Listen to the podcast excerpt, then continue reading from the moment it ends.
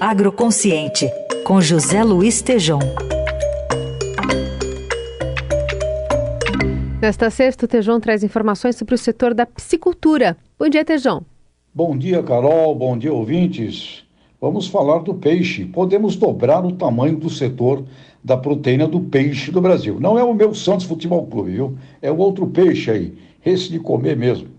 Conversei com Francisco Medeiros, diretor-presidente da Peixe BR, entidade que representa toda a cadeia produtiva da piscicultura, as fazendas de cultivo de peixe, que revela haver um movimento econômico na casa de 20 bilhões de reais anuais com o pescado no país, onde importamos aproximadamente a metade desse valor. Ou seja, temos condições de dobrar de tamanho nos próximos anos a atividade toda do peixe, pois existe demanda tem mercado consumidor.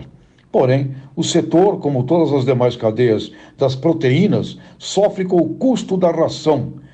Peixe nas fazendas de cultivo, onde a tilápia representa 65% do total, tem até o apelido de frango aquático. Comem soja e milho. Então, assim como ouvimos de setores como ovos, aves, suínos, também a piscicultura está carente de um planejamento estratégico de grãos.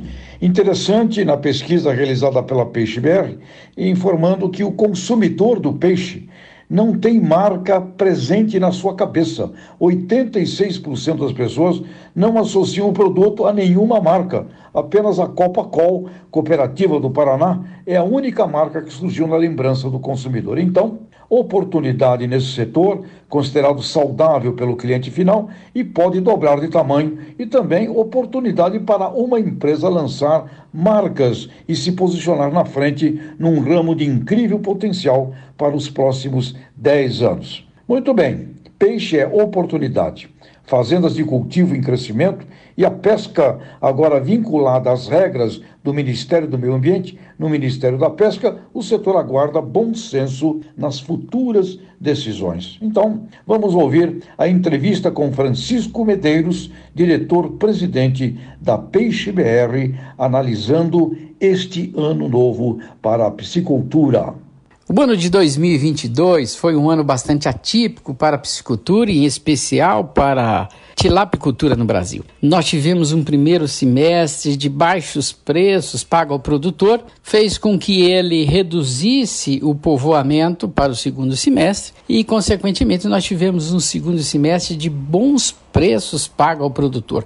Nós estamos desde agosto de 2022 até agora, já em janeiro, com aumentos seguidos de preço pago ao produtor semana a semana. Já com relação ao mercado, o mercado continuou aquecido durante todo esse tempo. E nós observamos, inclusive no segundo semestre, uma redução das exportações para atender a demanda de mercado interno. Agora nós já estamos observando outro movimento, que é o produtor fazendo a reposição total do seu plantel. Nós teremos um primeiro semestre de bons preços pagos ao produtor, mas o segundo semestre já se apresenta que nós teremos uma oferta maior de tilápia. Se o mercado crescer, ele acaba absorvendo. Esse aumento de preço pago ao produtor significou também aumento de preço ao produto lá no consumidor final. O filé realmente teve uma recuperação de preço nos últimos meses, mas estamos chegando no limite